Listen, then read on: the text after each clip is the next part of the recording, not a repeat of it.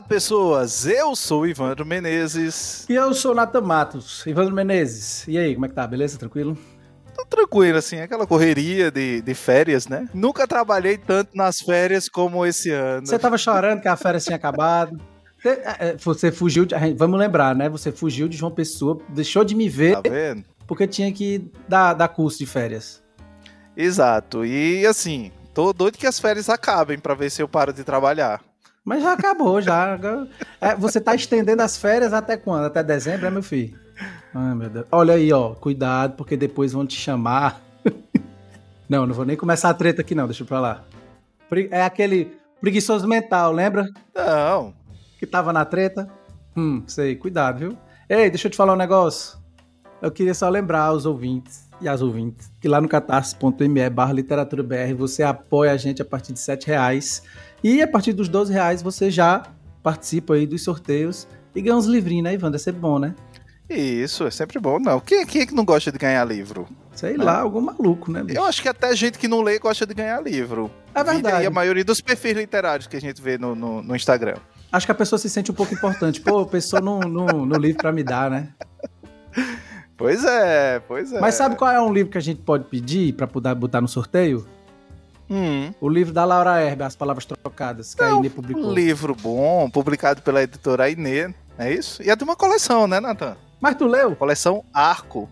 Eu li. Tu leu? Aqui, tá aqui na mão, ó. Ah, ah. E tu vai ter, tu não vai ter, então tu não vai mentir na frente da autora, é não. Claro né? que não, de jeito nenhum.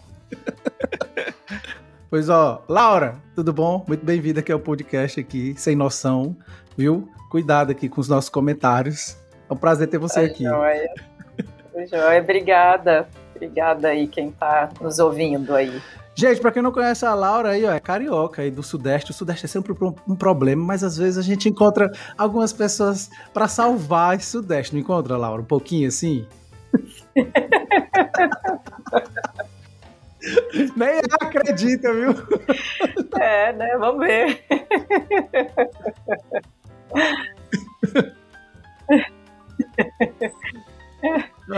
Ah. eu tô falando, pelo menos, eu tô falando do, do, do, Sudeste em Minas Gerais, o Sudeste onde eu estou, né? Não Minas é Gerais onde, é, é quase é Nordeste.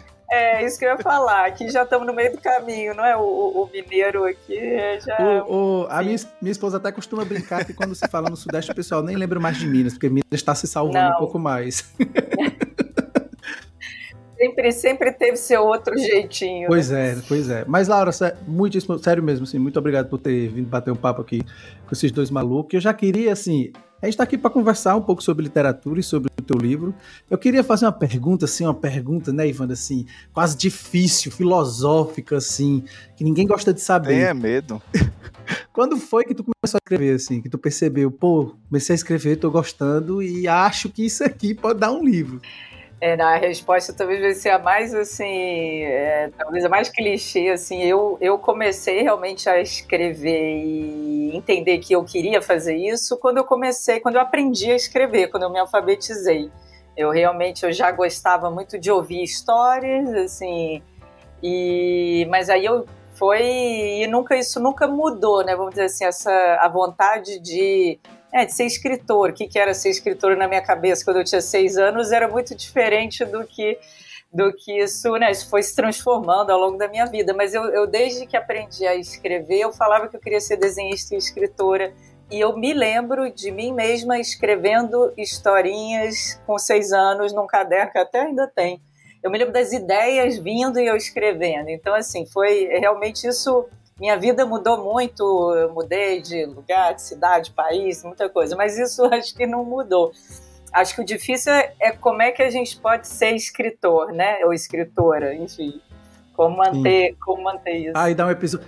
Aí dá um episódio todinho só sobre isso, assim, é, é difícil, é, é difícil barra possível. Poxa, dá uma série é. de episódios, um episódio só, dá uma série aí. Dá, dá uma série, vida, vida de escritores. É, convidar o pessoal para falar dos lamentos. Mas isso que você falou de tipo assim, de criar a primeira coisa e tal, de ter noção, isso é muito curioso, porque minha filha tem hum. vai fazer cinco anos agora, assim, é. e ela ela sabe que eu sou editor, que a mãe é editora, que aí ela entende a questão de fazer o livro e tal.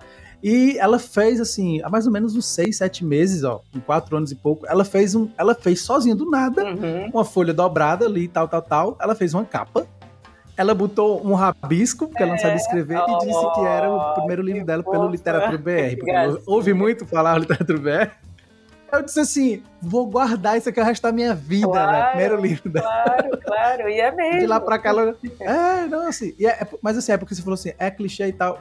Mas tem gente que não acredita nisso, é, né? É, verdade. Tipo, como a literatura pode entrar cedo é, na vida das pessoas, como a arte é, em si pode entrar na é. vida das pessoas. Né? É, e o livro é um objeto fascinante, né? Assim, porque ele é concreto, mas ele leva para um lugar que é, né, que, que, que não existe, que não é tangível, que, enfim, acho que é, é um é um objeto meio mágico, né? Assim, mas ao mesmo tempo que é isso, ele tem um formato que a gente consegue meio tentar fazer a gente.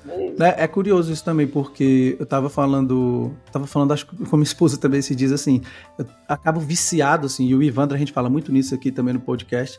A gente anda viciado, a gente, quando eu digo todo mundo, nessa coisa da TikTorização aí, né? Todo mundo vendo muito uhum. entretenimento o tempo todo. Uhum. E às vezes isso consome o tempo da gente até da leitura, né? É. E eu tava lendo recentemente um livro da.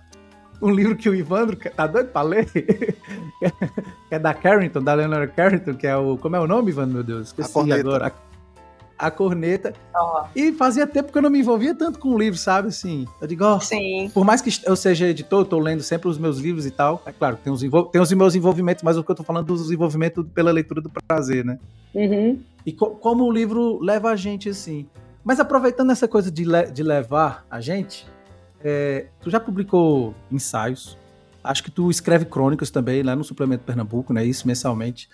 Isso. Tem um novo livro de poemas agora, As Palavras Trocadas, é, que abre e estreia a coleção Arco, né? Lá na Inê. Como é, assim, também passear pelas, pelas formas? Eu e Ivandra, a gente sempre gosta muito de falar desse assunto, dessa for, das formas textuais. O pessoal acha muito chato isso, mas eu acho fantástico quando você consegue lidar com elas, os gêneros. E, e no, no As Palavras Trocadas, né, tem, tem essa coisa também de que chega uma hora que a gente esbarra num texto e pergunta, mas isso é poema, mas isso não é, porque, exatamente por conta dessa questão da forma. Uhum. E ao mesmo tempo, quando você mergulha no, no texto, é de uma introspecção tão é, intensa que você, de uma certa maneira, percebe, ó, não tem como isso não ser, é, não ser poesia, né? Uhum. Então eu também achei muito interessante o teu trabalho com a forma. Uhum. Em, em, quebrar essa expectativa da poesia enquanto verso, né? Uhum. E ela tá ali colocada numa num, num, formato que é um formato que usualmente a gente usa, usaria, ou que usa na prosa, né? Então eu achei interessante. É, eu adoro também essa, essa conversa. Também isso aí dá vários, vários podcasts, né? É, porque eu também sou editora, né? Edito ensaio e tem toda uma, uma questão também, né? Do, enfim, né? Até a definição meio convencional de livro, né? Tem que ser lá pela BNT, tem que ter, sei lá, 50 páginas, umas coisas assim que uhum, a gente uhum. vai sendo meio que moldado até por umas normas que a gente não, às vezes não, né, não, não presta atenção. Mas é, dos gêneros, para mim, eu, assim, ainda bem, né, que existem muitos gêneros entre gêneros, possibilidade de articular. Eu acho que é, por exemplo, eu até me interesso pelo ensaio também como um gênero literário, né? Eu acho que a gente, a nossa cultura é, acadêmica, ela tende a, a valorizar mais o, o, artigo científico, né? Uhum. E não a forma ensaio que ela é literária e teórica, né? Quer dizer, Sim. e tem, né? Enfim, autores incríveis que realmente conseguiram ao mesmo tempo fazer avançar uma, um, um conceito ou uma perspectiva teórico-crítica e, e mas numa, numa embocadura literária, né? Assim, através também de um de, um, de uma uhum. Né, vamos dizer assim, né? De um, de um ímpeto assim, né? Literário. Mas eu acho que então e também me interessa assim, além dos gêneros é, textuais ou literários, o pensar como é que, por exemplo, a literatura pensa a arte, como é que a arte também pensa a literatura. Esses outros, né? Assim, já, as artes elas se, elas, acho que assim elas têm uma vocação para se, é, para se atravessarem, para se pensarem, para conversarem maior talvez do que os escritores e artistas como pessoas, né? Eu acho que a gente, pela forma como a gente é educado, como a própria indústria cultural uhum. vai dividindo também isso tudo, mas eu acho, eu gosto também nisso. Até no livro acho que tem um pouco, tem algum momento aí nos meus outros livros talvez mais assim, né? Quer dizer, o poema também pensa as artes visuais, a música, pensa pensa a própria poesia. É, e é um pensar que também é sempre uma maneira de sentir, né? Uma maneira da gente se aproximar, de ser tocado, ser afetado, né? Mas eu acho que também isso que você estava falando, né, do é, é, poema, não é? Quer dizer, acho que o poema já não se escreve só com versos há muito tempo. Essa é uma discussão, um debate da poesia, né? Não vou, acho que entrar muito aqui, mas, mas é interessante que a gente consegue sentir, né, que aquilo ali não é, não é uma frase no sentido, ela não está funcionando como um discurso de frases encadeadas simplesmente. Tem alguma outra coisa ali acontecendo, né? Eu gosto quando a, a Sylvia Plath, a poeta é, americana, ela fala, ela escrevia romance, escrevia poesia, mas acho que ela se via muito mais como poeta. E ela tem uma entrevista em que ela diz que ah, o, no romance talvez eu tenha mais da vida, mas na poesia eu tenho uma vida mais intensa. Eu consigo ir mais fundo, né? Tem que ir rápido e fundo, né? E eu acho que é aí você pode fazer isso com frases ou com versos, né? Mas acho que tem isso que eu também me deixo muito puxar pela sonoridade das palavras, assim, Sim. mais do que me colocar num lugar de construir o sentido, assim, de me colocar como uma mestre do sentido. Então, eu gosto disso. Acho que esse é um momento. E, e para mim, o poema em prosa está se tornando talvez um, talvez o cada vez mais meu gênero, mas, mas eu não sou uma pessoa sistemática, então é claro que o livro começa com esses poemas em prosa e depois vira, eles vão também se desfazendo, vai entrando mais silêncios, né, vão, vão se fragmentando, e eu gosto disso, eu não vou, eu nunca vou ser, eu não sou uma escritora programática e não sou organizada, e enfim, isso não tem jeito. Vamos deixar o programático para o Mayakovsky. Tô brincando. Tem uns amigos que iam me matar com esse meu comentário, mas enfim. Mas é curioso como, sem querer, a poeta, a poeta é um, uma mediunidade, mas a gente tá aqui com a Laura. É curioso que eu, eu, eu adorei. É, porque para o pessoal não confundir que o que eu vou falar, né? Tô falando de você propriamente, uhum. mas a poeta, Laura. Tá. É, que tipo assim, logo no começo já tem assim, né? Os poemas eram todos seus. Agora é o livro de um silêncio. Eu acho isso tão bonito. Porque aqui já tem uma perda, né? Tem. Já, já tem uma perda. E pra, eu, tô, eu tô partindo do teu comentário. Já tem um atravessamento, né? Que até o Marcos Scar também lá no Pós-Fácil vai falar disso e vai falar de partilha. E aí é curioso escutar tu falando, porque de alguma maneira reverbera na própria criatividade, né? A, a, maneira estética de pensar. Tudo bem que tu falou agora, a gente não né, tá se aprofundando tanto assim, mas é curioso como às vezes determinadas coisas. Se eu estiver falando besteira, você pode dizer, Nathan, calma, não é por aí não, tá? e assim, é, é, curioso como as coisas vão se encontrando, né? E aí tem duas, duas epígrafes aqui maravilhosas, eu vou ler porque eu adoro epígrafe. E eu e o Ivandro, a gente sempre anal tenta analisar o livro. Oh, roubou a minha fala, eu ia é. falar disso, que logo depois fale, dessa, dessa coisa fale, intensa, fale. né? Ela vem com, com, com duas epígrafes de duas escritoras, assim, que são incríveis, que é a Anne Carson e a Hilda Hilst, né? É, e, e, as duas eu acho que brincam um pouco com essa coisa, né? A Carson, que, que usa muito a poesia é, a forma da poesia para prosa, de uma certa maneira, ela está fazendo uhum. prosa ali também, e ela vai construindo né, narrativas muito, muito consistentes, às vezes até um tanto quanto lineares, mas ela vai fazendo isso em versos, então acho que a Carson tem muito dessa, dessa força no texto dela. E a Hilda que é completamente caótica, né? Assim, a, a Hilda é caótica na prosa dela, assim, você não sabe o que esperar ali. E, e eu acho que é tem uma coisa que eu acho que é engraçada, que a Hilda, ela, ao mesmo tempo que ela tem poesia na prosa dela, a prosa dela não tem nada de poesia, no sentido assim, de que é muito dura às vezes, que é muito é, é cruel, mas ao mesmo tempo tem uma, uma peculiaridade que é muito comum da força da poesia. E a poesia dela é uma poesia que é aparentemente delicada, né? Mas é muito brutal na forma, no modo como ela vai construindo o, os poemas dela. Né? Então eu acho que essa, essa contradição que existe na Hilda e essa, é, essa brincadeira né, da, da, da Casson, essa, essa, essa poesia, essa prosa dela como poesia ou enquanto poesia, é, chama muito a atenção. E de uma certa maneira, a minha pergunta era de que forma essas epígrafes elas são influências ou referências na construção das palavras trocadas. Ou, ou não é nada disso, mas é, é essa que é coisa Perfeito. que eu queria. Olha aí. Por isso, por isso que nós estamos juntos, Ivan, porque é isso aí, cara. A pergunta é essa. Porque isso vai puxar uma outra coisa depois você vai entender, Laura. Vai lá, vai lá. Tá ótimo.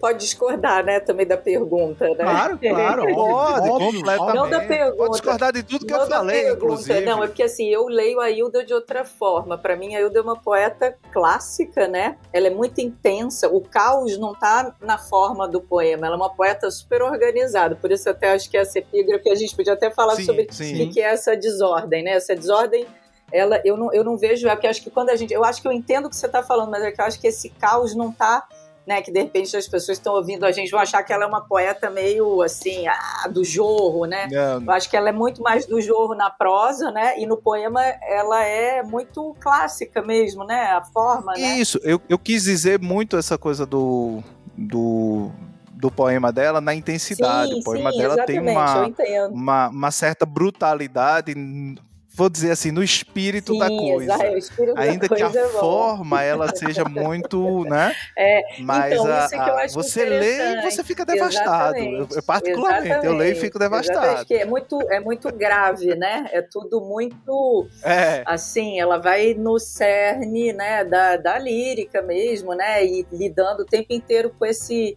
com esse vazio, né? Que acho que toda poesia lírica lida com isso, né? Com a morte, com o vazio, com nada, né? Com, enfim, no caso dela também aparece mesmo Deus, né? Muito, né? Mas esse extremo, né? O, a linguagem como alguma coisa que leva a gente até um, né? Um extremo que pode ser uma transcendência, ou pode ser uma, pode ser o erotismo, né? Mas eu acho que ela tem isso. Eu acho que assim, para mim tem um pouco, eu acho que assim me identifico com com a, com a Hilda, eu acho que nessas questões, né, de estar tá lidando com uma intensidade muito grande e ter que dar uma forma a isso, porque também não me interessa fazer uma poesia que é só só jorro de, de intensidades assim.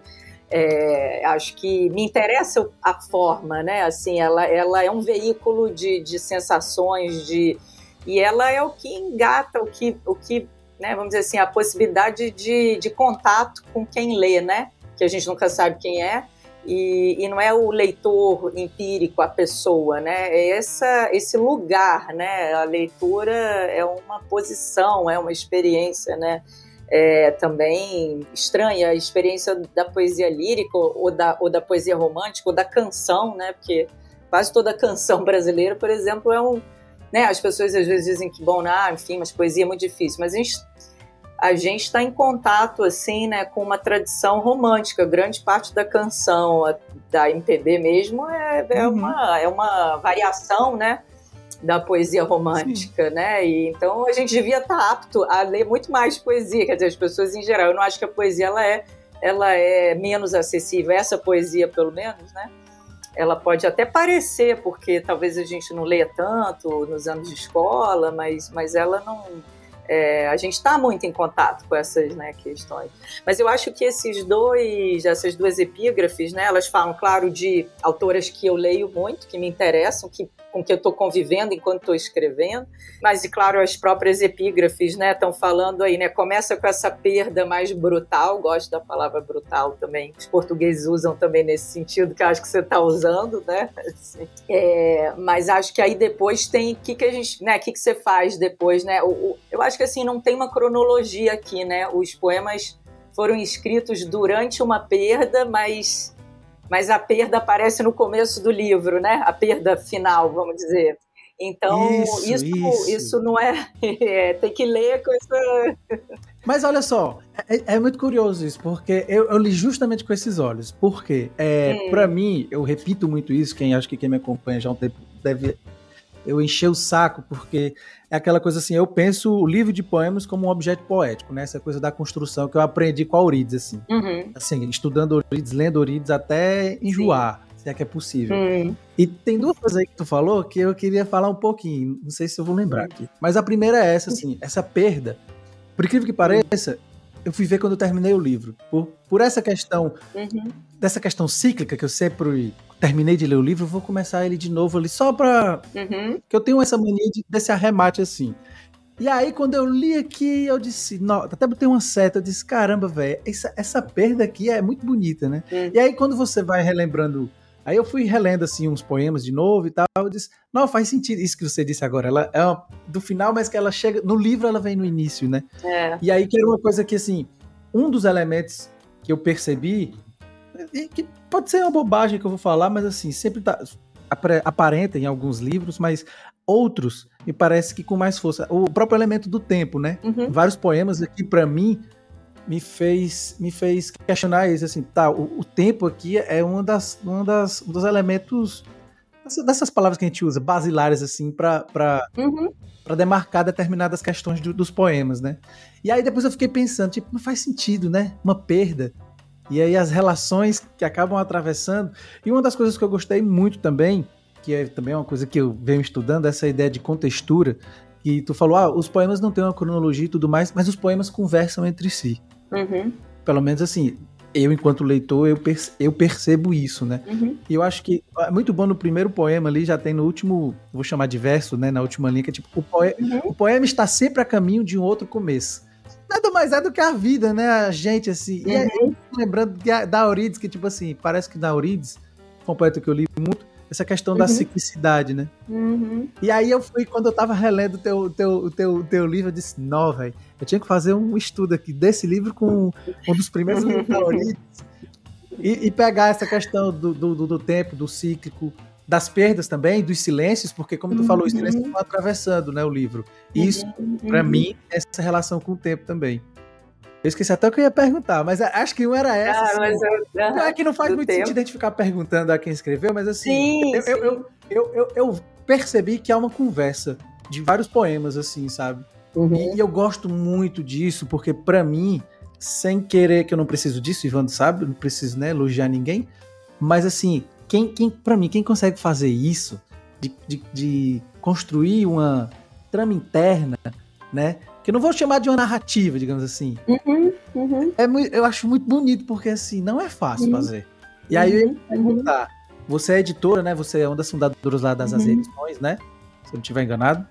Correto? Sim, sim, correto. Acompanho há muito tempo e fiquei felicíssimo que começaram a publicar livros impressos. Não Sim. que o trabalho digital fosse ruim, pelo contrário, é maravilhoso, assim, É. de alto nível. Mas, né, o pessoal que gosta de livro impresso. Como, como que foi pra tu, assim, montar o, o, o- as palavras trocadas, assim? Sim, Montar, porque, assim, justamente porque. Eu, assim, ah, Natan, mas todo livro que a gente vai publicar, a gente sempre monta, a gente sempre mexe. É, mas parece que tem um Hum. outro nível quando as Tem. pessoas se, se, se importam com essa contextura dos poemas, Hum. sabe? Pra eles Eu conversarem. gostei muito dessa palavra da contextura, porque assim, o que eu estava falando, onde que não tem cronologia, né, é entre é entre essa essa dedicatória não nomeada, né, e depois, mas eu acho que aí você pegou muito bem, né? Vai cria-se um ciclo, né? Quer dizer, mas acho que você percebeu uma coisa que aparece muito no meu outro livro, que é Os Corpos e os Dias, que também é- é um longo, ele até foi publicado na Alemanha, chamado de prosa lírica, porque é um livro em que os poemas eles criam um caminho, Uhum. né? Existe uma sequência, uma espécie de roteiro, né? Assim, um roteiro onde não tem exatamente uma historinha, mas existe uma sequência de, de sensações, de afetos, né? De, de tensões, de distensões, né? Então, o livro foi montado mesmo. Acho que essa palavra é boa. Ele é montado, mas ele é também, para mim, uma a gente também pode ler como um longo, grande poema, entrecortado talvez por alguns poemas que são mais autônomos. Aham. Mas esses poemas, para mim, é, acho que Os Corpos e os Dias é um livro que é, nem tem título os poemas, então, assim, eles realmente formam um grande poema, assim, de fragmentos. Isso me interessa muito.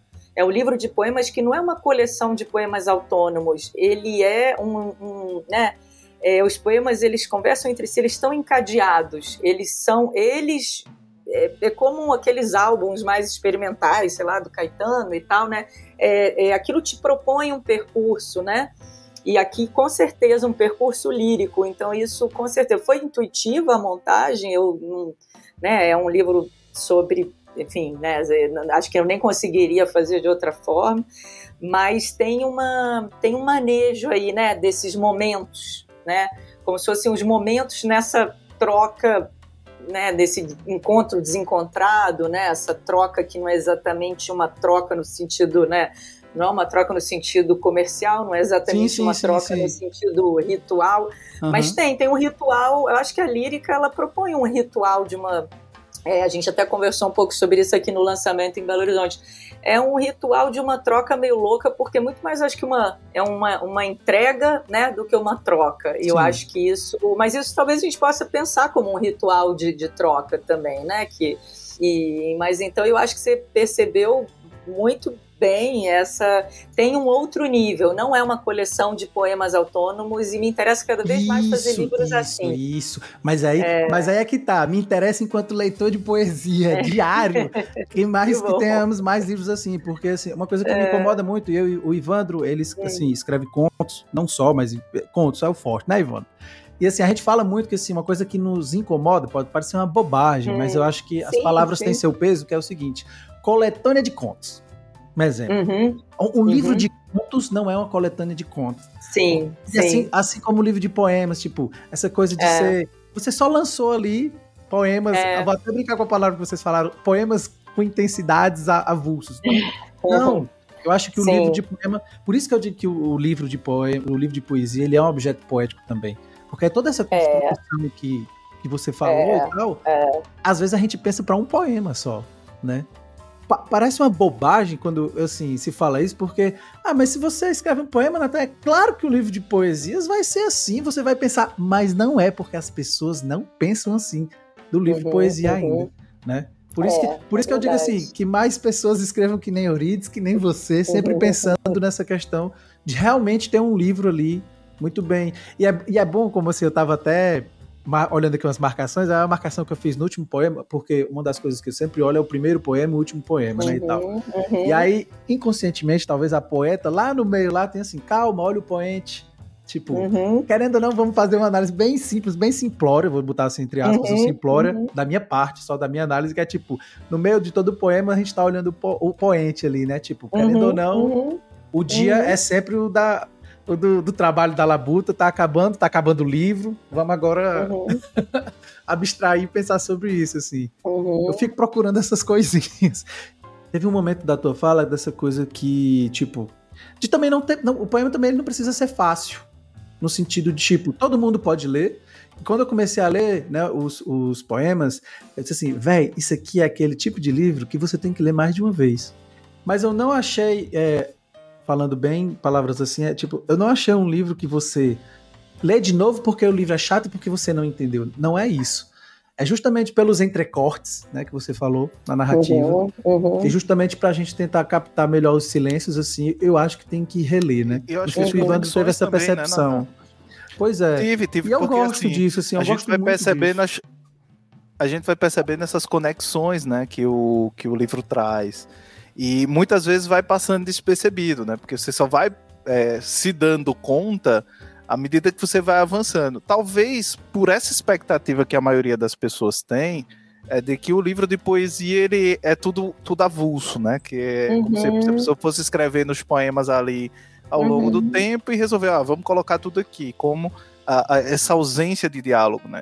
Natan falou do elemento do tempo, mas teve um elemento que me chamou muita atenção, que é porque normalmente a gente marca ou demarca o tempo por outros aspectos, né? Pelo, pelo relógio e, e uma série de coisas. Mas eu não sei se é uma uma loucura da minha parte, assim, né, nessa leitura que eu fiz, que é o olhar. Uhum. Então, eu, eu, percebi que em, que em, vários momentos, inclusive teve, teve uma palavra que me saltou muito à mente, que foi pupila, né, que ela se repete uhum em vários poemas, ela se repete em vários lugares, que é essa coisa de fixar, de olhar muito profundamente, né? é, para a pessoa, para o lugar. E, e a, eu, eu tive uma sensação de que o tempo ele passa a ser demarcado pelo olhar, por essa percepção do olhar e não, não por outras percepções. Né? É muito comum, às vezes, a gente ver é, o tempo ser demarcado pelas transformações no rosto, né? É, ser demarcado por, uhum. por, por, outros aspectos, né? pelo tato até, porque você uhum. sente. Né? Uhum. Mas é, isso me chamou muita atenção, que é essa coisa do uhum. olhar. Né? E, e não é esse olhar de, de dentro para fora, mas é esse uhum. olhar de para dentro. Não sei se você tá entendendo. Uhum, uhum, uhum. sensorial de que eu vejo o externo. Mas é exatamente essa coisa de que eu olho pro, pro, pro interno, pro interior uhum. e, e, percebo essa, uhum. essa, essa uhum. passagem do tempo, né? Até teve um, um, poema que me chamou bastante atenção e era uma, uma, uma, outra coisa depois que eu ia te perguntar, que é essa coisa da pandemia, né? Que a gente vê que a pandemia também é atravessada ali. Uhum. Tem um poema que é muito bonito, até é, porque a demarcação você sente o tempo suavizar, é, você uhum. sente o tempo é, frear, né? E aí você faz, inclusive, uma, uma, uma coisa que eu acho eu achei muito delicada, né? Que esse freio do, do tempo que faz ter a percepção de quem está ali como homem, como menino, né? Com, uhum, com essa, uhum. essas, esses dois pontos, uhum. né? Esses uhum. dois polos. Essas, uhum, essa, uhum. Eu achei muito bonito, muito delicado. Quando, é, é, atrás das cortinas fechadas, né? Esse poema é, que você está falando. Aqui, tá, é, é, aqui. Tá aqui. Não, eu acho muito assim o tempo, né? Acho que vocês dois tocaram em questões que são centrais. É um livro sobre, né? É porque é um livro tem a perda, mas é um livro sobre é, essas estratégias de né, de encontro, de reencontro, né, numa situação de, de distância, né? Quer dizer, acho que tem Sim. o tempo e tem a distância. Tem a distância temporal que é o desencontro, né, aí que vai Sim. sendo tematizado também de algumas maneiras, mas tem, tem, um, tem uma distância física, que é um desencontro, né, vamos dizer assim, é, geográfico é, também. E aí eu acho que, e bom, e tem a pandemia, tem as guerras, tem as, as tragédias, tem o, o incêndio do Museu Nacional, tem, tem o, o fim, né, a perda aparece, né, tem a perda que está ali, é, vamos dizer, em processo, né, nessa, nessa relação que vai se construindo e desconstruindo nos poemas, mas tem, tem as outras perdas, né?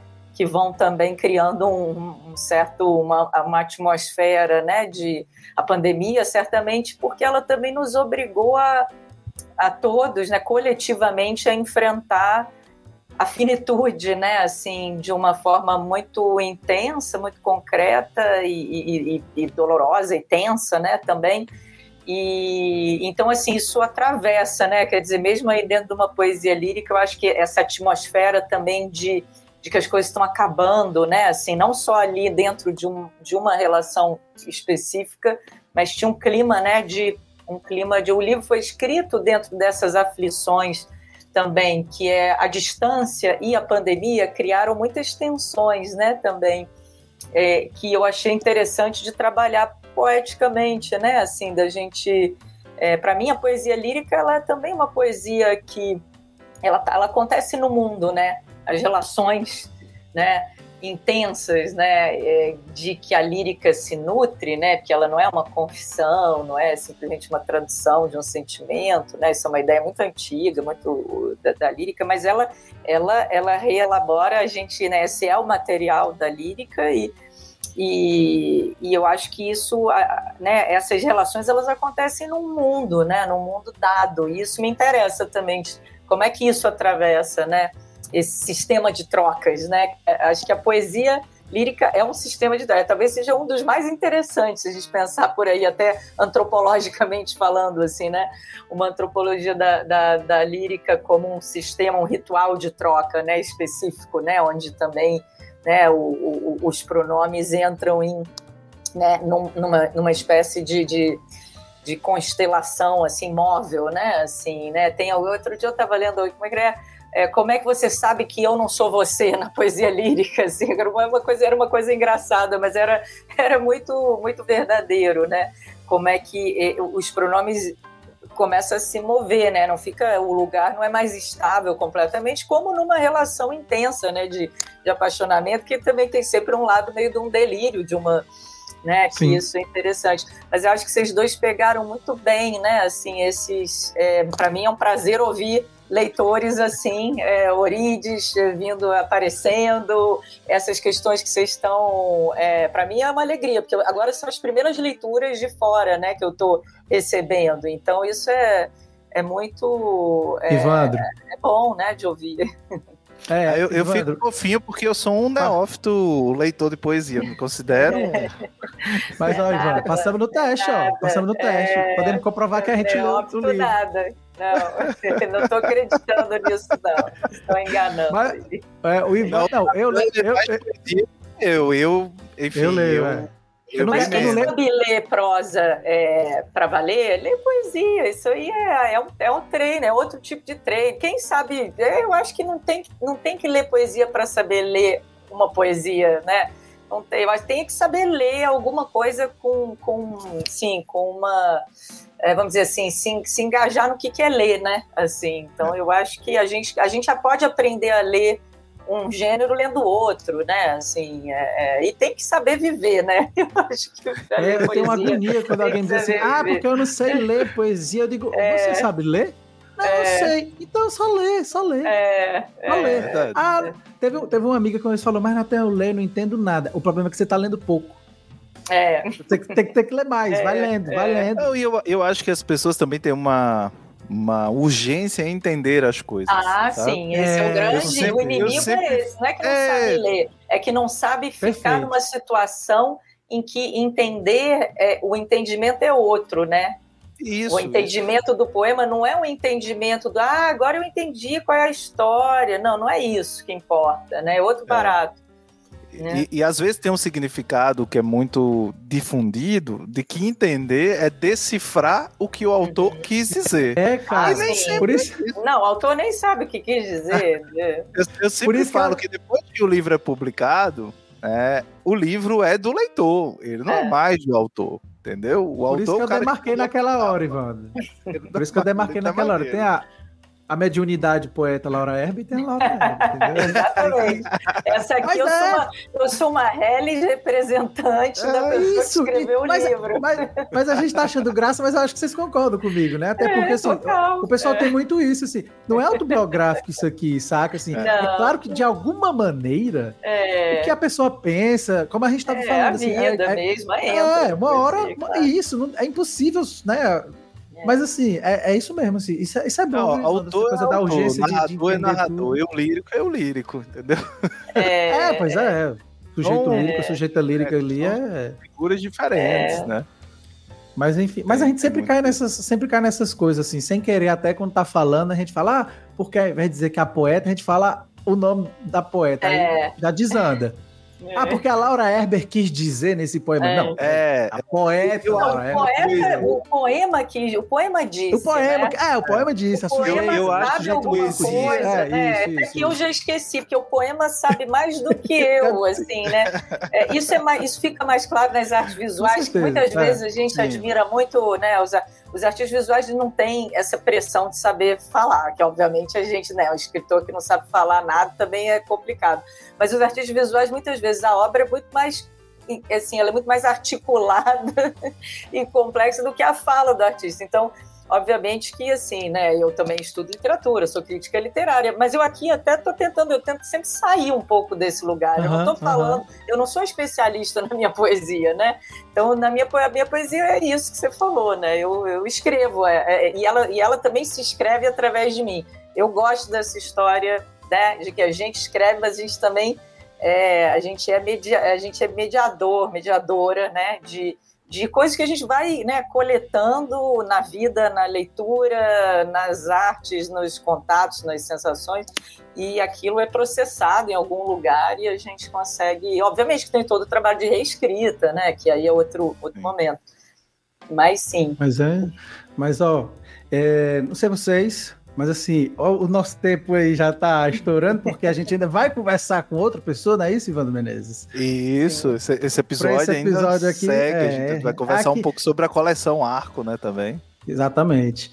E queria nesse momento assim, Laura, deixar o espaço se você quiser comentar mais alguma coisa, algum assunto que a gente esqueceu. Se você, ó, vocês não falaram de tal coisa, eu queria falar, pode ficar à vontade.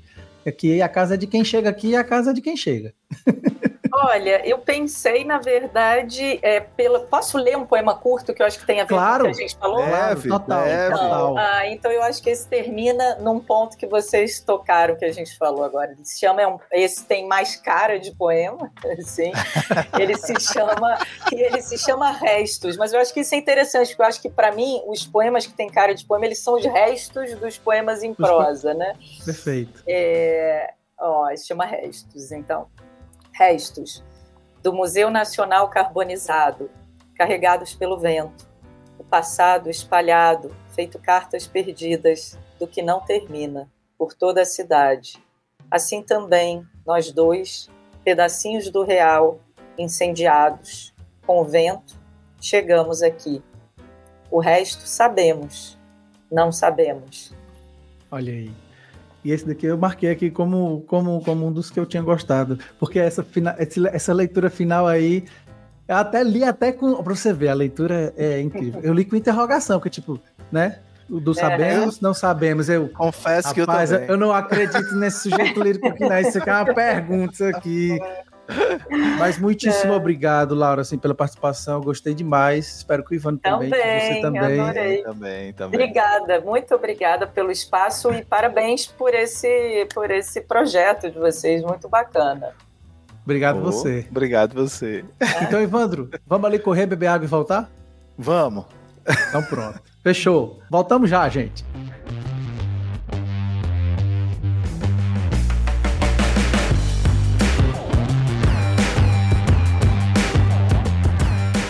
Gente, invadindo aqui um pouquinho esse espaço no papo que vocês estão ouvindo, mas eu tô aqui para fazer um convite super especial que é para que você, se ainda não conhece, venha conhecer o nosso novo podcast aqui do Literatura BR, o áudio resenha. Sempre as impressões de leituras sobre um, um, determinado livro, pode ser poesia, pode ser teatro, é, pode ser romance, contos, tem de tudo lá. A gente está tentando aí falar um pouco sobre todos os gêneros literários, sobre trabalhos que a gente gosta e sobre também o que a gente não gosta. Um podcast curtinho para caber aí na tua rotina, para caber no teu dia a dia, 10, 12 minutinhos a cada 15 dias. Você pode nos procurar aí nos todos os agregadores, estamos no Spotify, na Deezer, enfim, em outros agregadores com os nossos episódios. Continua agora com o nosso papo. Um cheiro grande e até mais.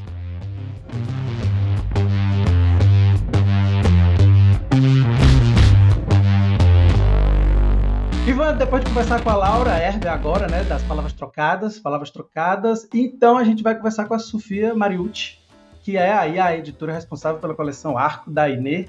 Já vamos começar perturbando o juiz dela, né, Ivan? Assim, vamos perguntar perguntas que ninguém uhum. nunca faz a editor nenhum, né? Por que o nome? Quais são os próximos títulos? Qual vai ser a linha? Enfim, nenhuma pergunta ge geral, né? Mas enfim. Sofia, seja bem-vinda.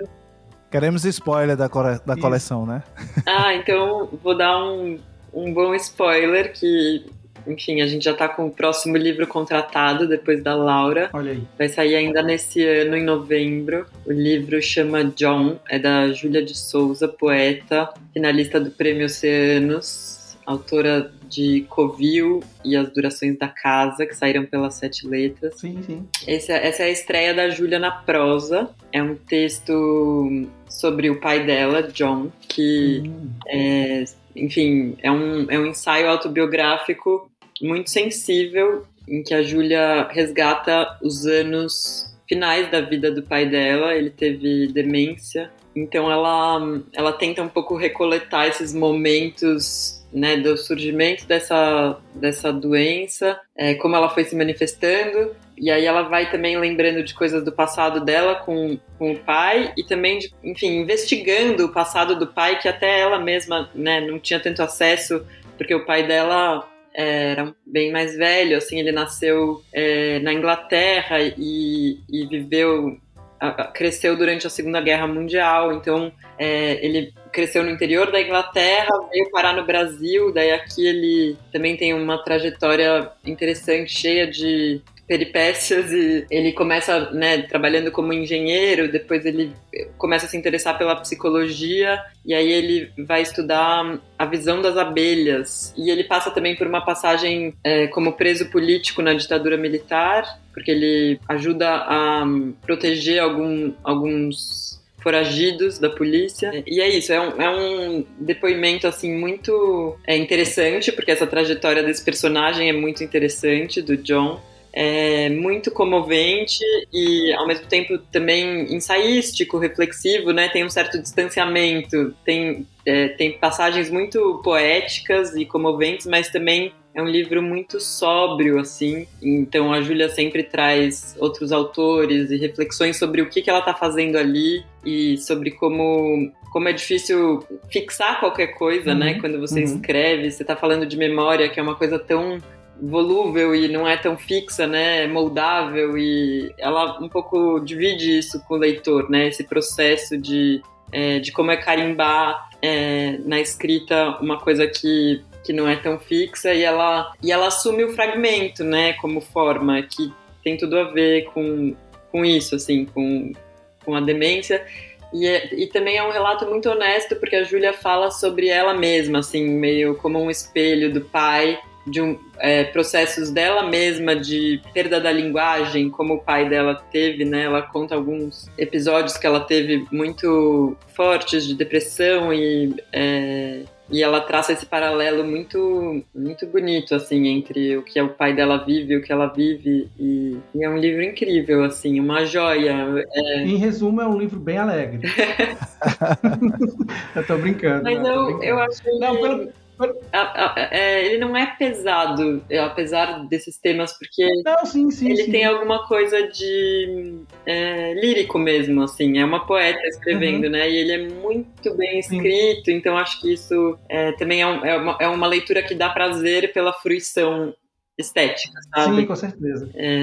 A gente fala muito disso aqui, né, Ivan, que muitas vezes as pessoas se deixam é, levar contra o livro por causa de alguns, algumas características assim centrais, mas por exemplo, tudo isso que você falou, né, a depressão, a questão da, da, demência, a questão da que vai ter a perca da fala, fragmentado, ensaístico, as pessoas já querem se afastar um pouco desse tipo de leitura. Eu particularmente adoro, né? Eu sei que o Ivano também, então assim, eu falei brincando, claro, porque tem alguns livros que tratam de temas assim bastante no caso, pesados até, talvez mais, e que muitas vezes são gostosíssimos de ler, assim, são prazerosos em ler, que viram muitas vezes indicações, né? Eu e Ivandro, a gente estava gravando um outro episódio falando justamente sobre isso, assim, sobre livros de não ficção. Quantas pessoas, às vezes, é, deixam de lado por causa que tratam de determinados temas e nem tentam ler livro de não ficção, porque acha que vai ser uma, uma, uma, uma história chata, uma escrita modorrenta e não tem nada a ver, né? Então foi, foi brincando. Júlia, eu conheço um pouco da, da, da, sua, da sua poesia, então calma, foi só uma brincadeira. Não, o fato de ser fragmento, acho que nesse caso deixa muito arejado, né? Sim, então sim. É, é, leve por isso também, né? Porque ela pega detalhes, assim, é uma coleção mesmo de, de detalhes, lampejos, de lembrança. E é isso, é, é fragmentário, mas eu acho que é, tá muito bem amarrado. Eu acho que tem uma coisa de você querer um pouco ir construindo esse quebra-cabeça e entendendo esse personagem, assim. Ô, é... Ô, Sofia, falando em coleção, né? De que que trata especificamente a coleção Arco? Ah, né? a coleção Arco é uma coleção de literatura contemporânea brasileira, né? A INE até agora publicava tinha alguma, alguma coisa de literatura brasileira, mas não é, não propriamente literatura, né? Acho que mais ensaio. Então é, ele, a, a gente tá comece, começou com um livro de poesia, o livro da Laura Herber, As Palavras Trocadas, e a ideia é publicar ficção e não ficção literária, né? Então, acho que uma, uma, uma coisa contemporânea, um traço talvez que, que eu sinto, assim, e que, que talvez seja um, tra, um traço valorizado nessa, nessa coleção, é um pouco o caráter híbrido, né, dos textos, eu acho eles não, não, não se restringem, não se restringem uhum. a um gênero só, então um romance que vai ter trechos de ensaio ou contos que, sei lá, flertam com a história do Brasil, é, ou então isso, a poesia da Laura Herber, que tem vários trechos em, é, em prosa também, fragmentos em prosa, tem tem um caráter também de ensaio sim, sim, em certas sim, passagens, né? Enfim, acho que é, livros livros híbridos são bem-vindos, mas claro que livros puros de gênero também é, podem ser queridos, né, dependendo da execução deles e tal. Mas acho que livros de excelência, né, porque assim é uma coleção pequena uma coleção que vai uhum. publicar uhum. poucos livros por ano. Vai caminhar, caminhar devagarinho. É, né? Vai publicar pouquíssimos livros por ano, então a gente só vai publicar coisa muito boa mesmo. Assim. É, é, muito bom ouvir isso assim nessa coisa do, do híbrido também, porque assim, eu confesso que enquanto leitor e editor, eu tenho um certo ranço.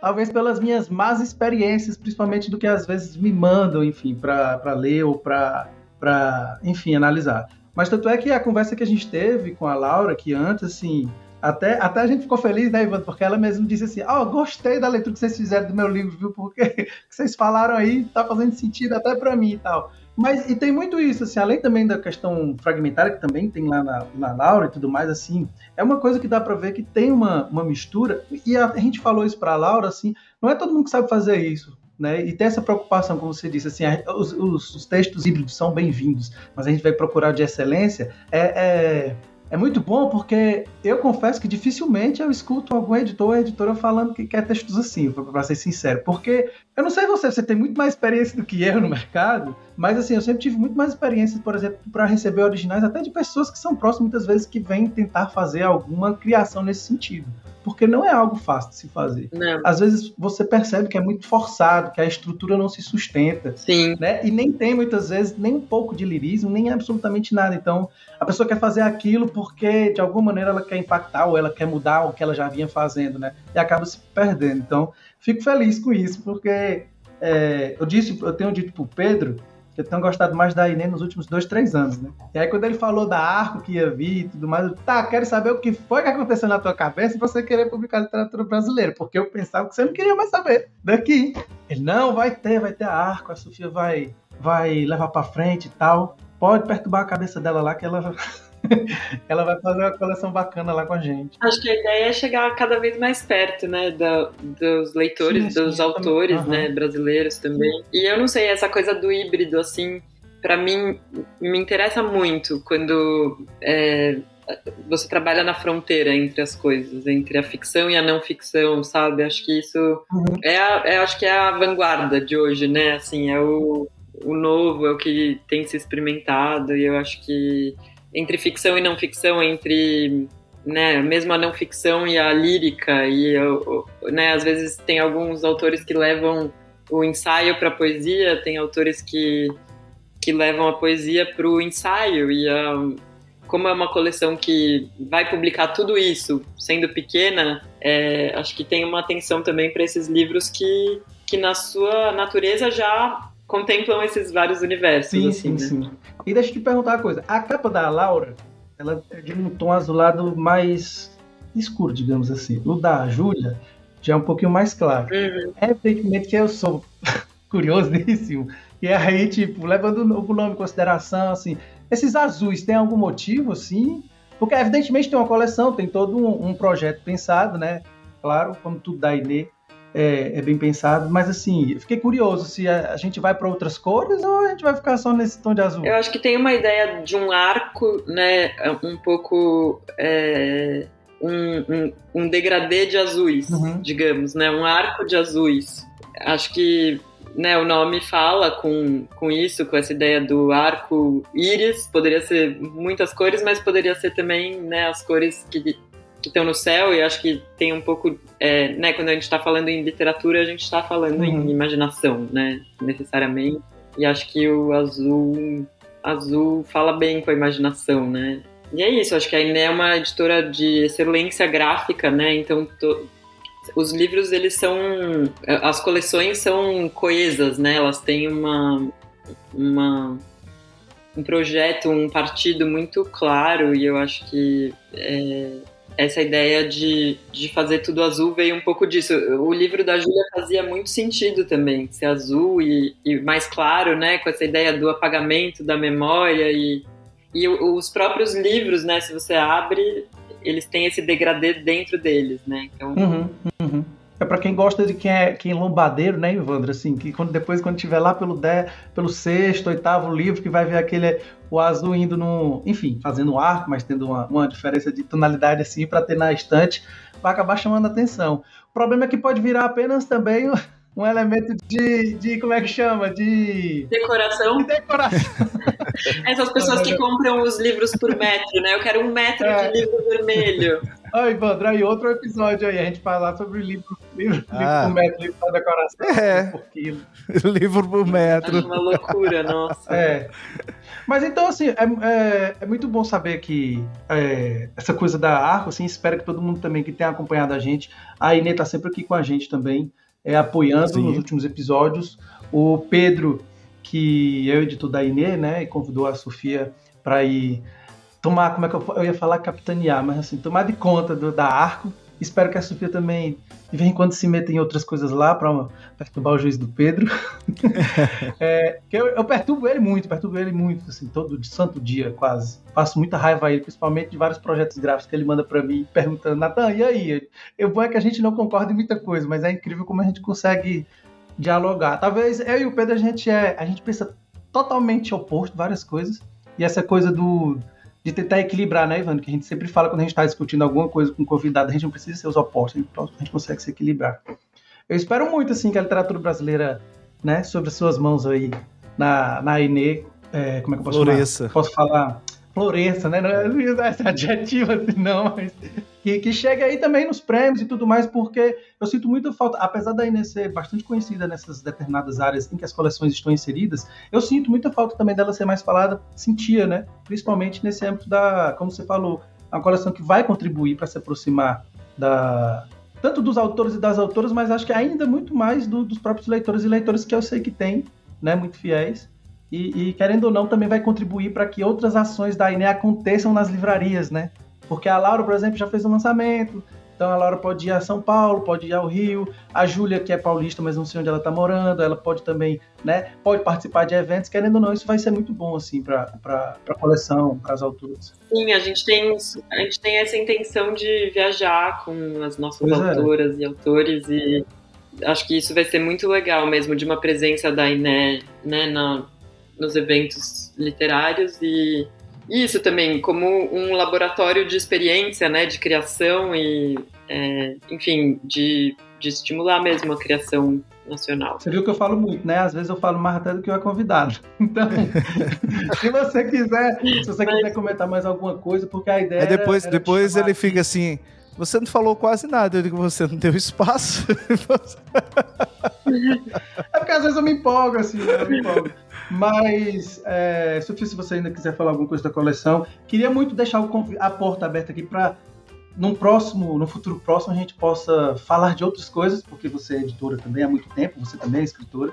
Que a gente, que você se sinta bem-vindo para a gente conversar sobre outros assuntos e transformar esse pequeno momento em um outro maior, né? Com certeza, né? com certeza. Ah, eu quero agradecer muito vocês dois. Obrigada pelo papo, é, por dar esse espaço para para essa coleção que está nascendo, que, enfim, a gente está fazendo com muito carinho e a gente espera que ela seja muito lida. E é isso aí. Obrigada. Obrigado a você. É, espero mesmo assim que os bons ventos aí levem a arco aí para muito longe aí. Tomara que, que chegue aí. A... Eu tenho certeza que vai, alguma coisa vai chegar em algum prêmio, absoluto. Tenho certeza. Tá bom? Então, obrigado, Sofia. Muito obrigada, Até a próxima. Ivandro. Senhor. Obrigado a você. Vamos embora? Bora. É, Tem que ir, né? Então pronto. Um beijo no coração de vocês, gente. Um Obrigada, Tchau. Tchau, Natan. Tchau, tchau. Tchau, Sofia. Cheiro pra vocês.